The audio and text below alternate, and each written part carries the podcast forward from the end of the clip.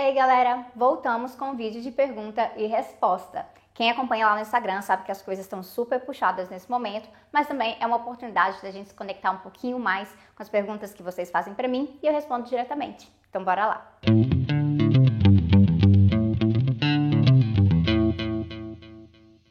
Eu vou começar com uma pergunta aqui que na verdade eu estou com vontade de fazer um vídeo só sobre isso que é sobre vitórias da classe trabalhadora nos últimos tempos para dar esperança, porque as coisas estão muito puxadas e a gente tem essa impressão de que a gente só tem derrota pela frente, mas isso não é realidade. Então, apesar do fato que eu sim vou fazer um vídeo com uma curadoriazinha, pegando alguns exemplos para vocês, tem muita coisa que a gente já pode notar. A gente pode falar de muita coisa e essas coisas sempre envolvem luta. Então tem a resistência no Chile que leva a uma nova constituinte. A gente pode falar do povo colombiano resistindo há muito tempo também. A gente pode mencionar o que é a força das feministas na Argentina. A gente pode falar da força dos agricultores na Índia que tiveram também uma vitória recente. Eu vou listando aqui para vocês várias coisas, mas o importante para a gente entender é que nada disso vem de graça. Então, quando as coisas estão muito pesadas, como elas estão, e não só num contexto de pandemia, mas também porque a direita está com toda a força, seja uma extrema direita muito conservadora, com anseios fascistas, ou também essas reformas neoliberais que chegam realmente para atropelar quem trabalha e quem precisa disso para sobreviver, a gente entende que é na organização social que as coisas funcionam. Então não adianta a gente ficar achando que simplesmente vamos acordar um dia e o jornal vai estar cheio de notícia boa. Nós temos que construir essas notícias. Mas vem um vídeo só sobre isso aí. Qual o teu vídeo favorito do Tese 11 que te dá mais orgulho de ter produzido? Não é um vídeo especificamente, mas é a playlist. Eu gosto muito da playlist de Praxis.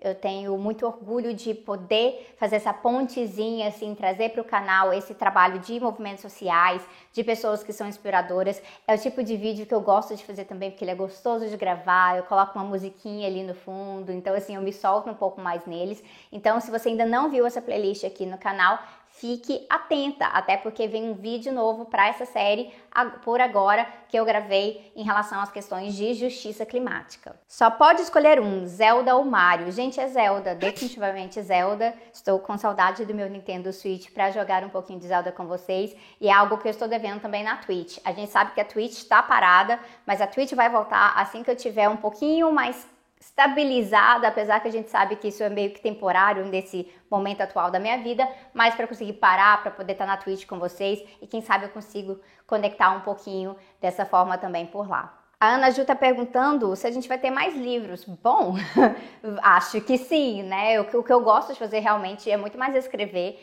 vocês já devem ter notado isso, assim. Eu estou acostumada com essa coisa aqui do canal, de gravar vídeos, mas é na escrita que eu me realizo muito mais. Então, sim, eu já publiquei dois livros, já escrevi alguns prefácios, alguns capítulos de livros, mas sim, eu tenho intenção de escrever mais.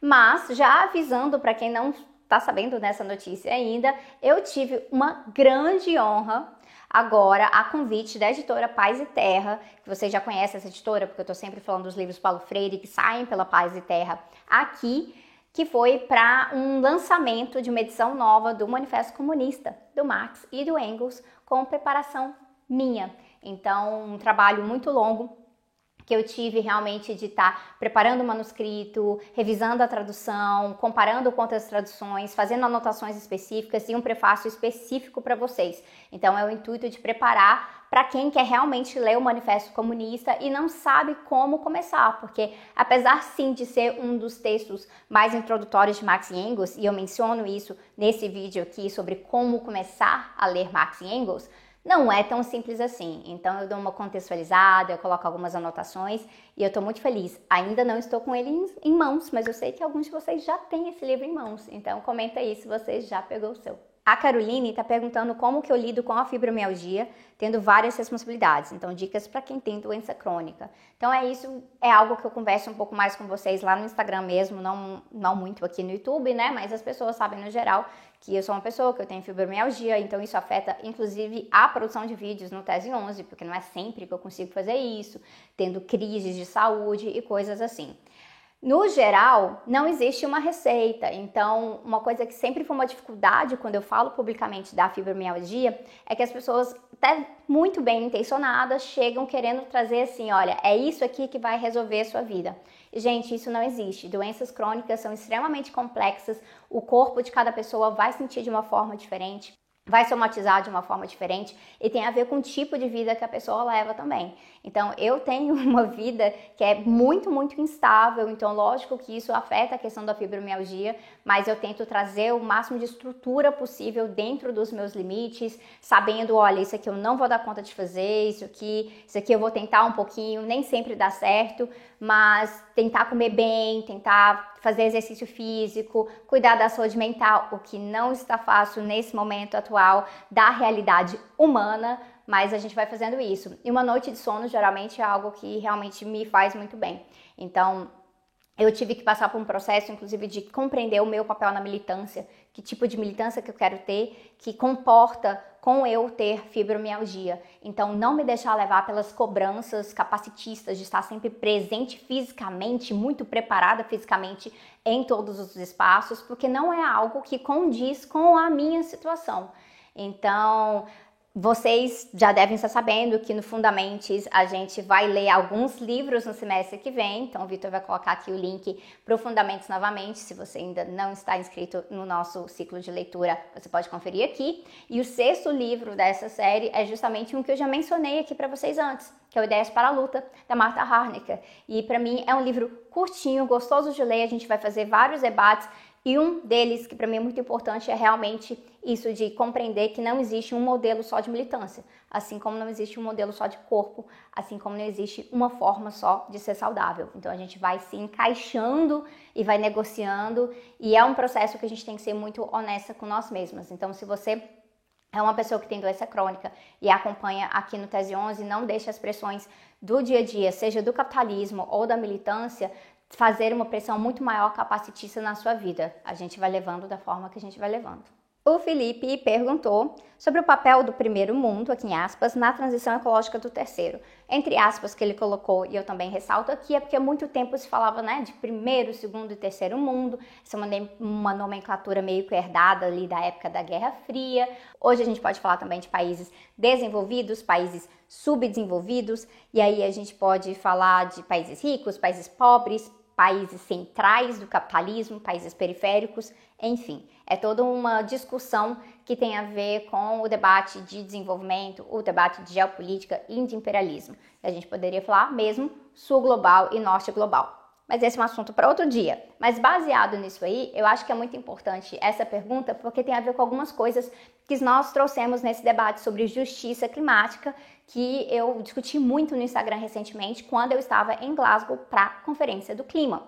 E uma das questões centrais dessa Conferência do Clima foi justamente como os países ricos são os que mais contribuíram para o problema da mudança climática em si, mas eles também estão muito mais preparados para transicionarem as suas economias, as suas sociedades para uma sociedade com menos carbono e aí, como é que ficam para os países que realmente ficaram para trás, que foram explorados, né? Não ficaram para trás porque não queriam, foram ficaram para trás porque foram explorados, colonizados. E aí tem uma questão de reparação histórica, tem uma questão aqui que é de responsabilidade.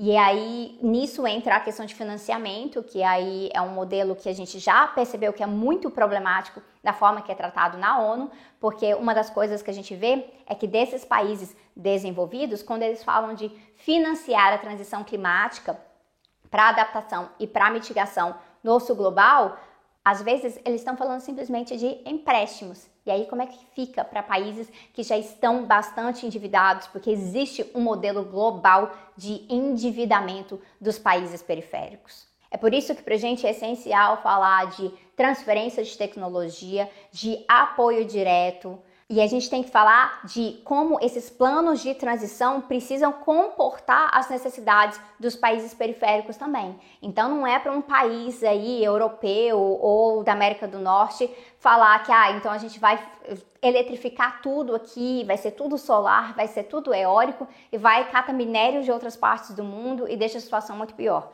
Então, esse é um debate que eu tenho feito muito na minha pesquisa atual no pós-doutorado e vocês vão ver um pouquinho mais sobre isso aqui no canal. Mas dois vídeos que já são úteis para pensar um pouco sobre isso é o vídeo sobre descarbonização, né? Então, o vídeo do Acordo Verde, explicando um pouco desse contexto, e o vídeo que eu fiz sentando um pouquinho de pau ali no Elon Musk, que é o vídeo sobre lítio e esses interesses imperialistas na América Latina. Ah, aqui pedindo dicas para calouros das ciências sociais. Que bom que continua tendo gente entrando para as ciências sociais, que é a minha área querida. Então, uma coisa que eu acho que é importante a gente entender, você que já está um pouquinho assim, ó, chegando na militância, com seus interesses políticos, é que claro que tudo que você vai ver ali nas ciências sociais, você não vai concordar com tudo, com todos os autores, com todas as interpretações, mas é importante mergulhar nisso sim. Eu espero que você tenha a oportunidade de encontrar professores críticos no seu caminho, com disciplinas abertas em que você possa explorar muitas coisas, mas Gente, faculdade não é para ser uma delícia. Infelizmente, não é assim que o aprendizado funciona. Eu que tive a oportunidade, por exemplo, no meu doutorado, de fazer numa área que é totalmente algo que eu amo, eu tive dias que eu estava completamente sem saco para as coisas que eu tinha que ler, para as coisas que eu tinha que compreender, que eu tinha que debater, porque nem tudo é gostoso. Teoria pode ser muito chato de vez em quando. Eu sei que todo mundo adora aquele meme, né? Leiam Lenin, é gostoso demais tem hora que eu não acho gostoso demais, não. Então, a gente tem que respirar um pouquinho, compreender que esse processo de aprendizado ele tem altos e baixos e a gente vai ter que se encontrar nesse caminho também. Quais são os, os seus interesses? Então, desde o comecinho ali, como calor, fica alerta para ver quais são os seus interesses de pesquisa, o que, que te chama a atenção, o que, que você quer debater. Tenta preparar os seus trabalhos de final de semestre, mais ou menos nessa orientação, e tire vantagem positiva dos professores que você encontrar no seu caminho que estão abertos para poder realmente te ajudar nessa trajetória. E aí eu espero que isso seja cada vez mais proveitoso. Mas é isso, gente. Aprendizado não é uma coisa muito simples é, e não é uma coisa sempre gostosa. E aí, se a gente às vezes tiver isso em mente, ajuda um pouco. Mas fica aquela alerta: se o processo está sendo completamente pesado para você, se isso é algo que está te adoecendo, aí é uma situação completamente diferente que tem a ver com coisas que a gente discutiu também no vídeo aqui sobre né, pesquisa no Brasil e essa situação de real desmonte da educação, da ciência e da tecnologia no Brasil. Então a gente tem que buscar apoio entre nós mesmos. E essa foi a primeira parte aqui do vídeo de perguntas e respostas. Às vezes é melhor separar em bloco, porque são muitas perguntas e tal. Então eu volto com vocês já já com o segundo vídeo. Vejo vocês em breve.